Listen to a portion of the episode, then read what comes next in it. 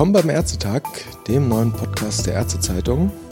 Wir sind beim Jahresrückblick. Ich stehe zusammen mit Anne Bäuerle. Anne, grüß dich. Hallo. Anne ist Redakteurin im Ressort Medizin bei uns, betreut also vor allem medizinische Themen, wissenschaftliche Themen. Ein Steckenpferd von dir sind Infektionskrankheiten. Ähm, das Highlight deines Tages, war das eine Infektionserkrankung?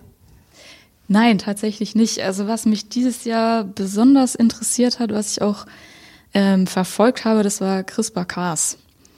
Ähm, ich bin auch Biologin, ich kenne mich da so ein bisschen aus und ich finde generell so dieses Netzwerk, wie unser Körper funktioniert, wahnsinnig spannend, weil es so kleine Rädchen sind, wo man dran drehen kann.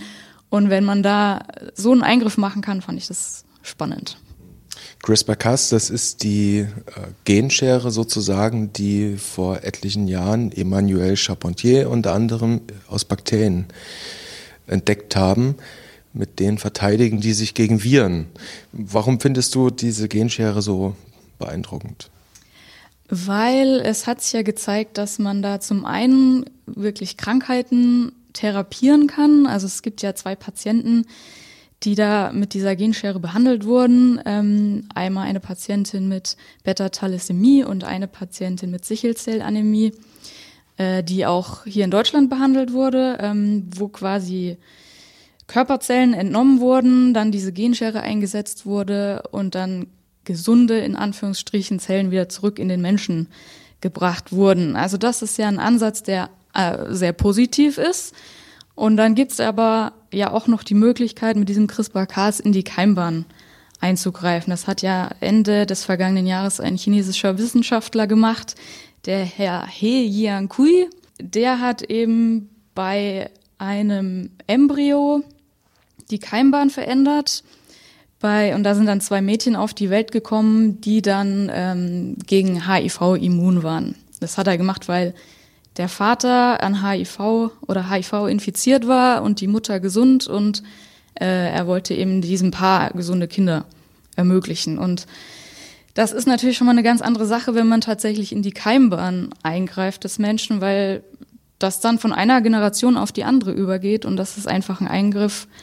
Ähm, da spielt der Mensch so ein bisschen Evolution wenn ich das mal ganz, ganz naiv mir das anschaue und denke, ah Mensch, cool, wir, wir, haben eine Mutation gefunden, die, wenn ich sie an- oder abschalte, mich vor einer HIV-Infektion schützt.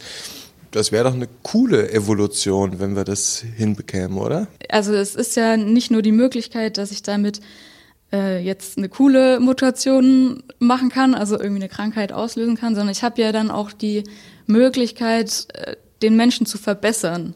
Also ich kann da wirklich ähm, irgendwas einführen in dieses Genom, was vorher nicht da war.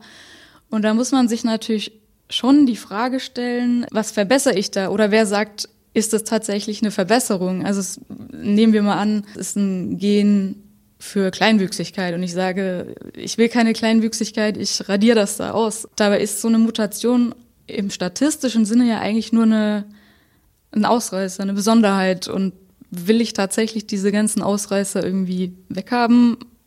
Wer, wer sagt, das ist ein Ausreißer, der muss weg? Da stellen sich mit einem eigentlich relativ coolen äh, biotechnologischen Werkzeug ganz, ganz grundsätzliche Debatten. Wie weit darf Medizin gehen? Was ist noch Kuration? Was ist quasi Bioengineering? Wie muss man reagieren angesichts solcher Vorfälle wie mit dem Forscher da aus China?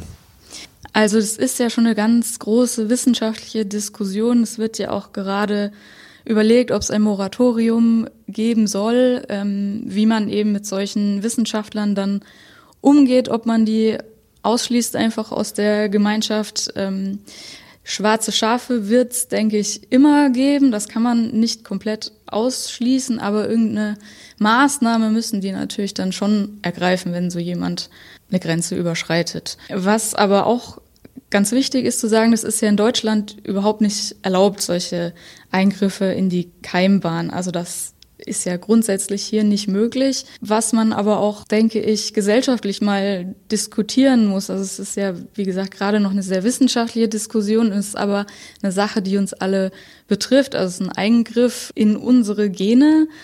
Und da müssen wir einfach auch mal so drüber nachdenken, nicht nur Wissenschaftler, es betrifft uns alle. Müsste man eigentlich noch einen Schritt weitergehen. Es gibt diese Diskussion ja beim Deutschen Ethikrat. Der setzt sich ja mit äh, gentechnologischen Verfahren, CRISPR-Cas, Keimbahneingriffen auseinander. Haben wir auch umfangreich berichtet dieses Jahr. Also meinst du, man müsste die, die Diskussion noch sehr viel tiefer in der Gesellschaft führen als nur in solchen Gremien wie dem Ethikrat? Ja, auf jeden Fall. Weil das ist einfach eine grundlegende Sache. Das geht jetzt nicht nur Wissenschaftler was an, sondern eigentlich die ganze Menschheit. Dann haben wir ja schon ein Thema fürs nächste Jahr. ja. Super, danke dir, Anne. Bitteschön.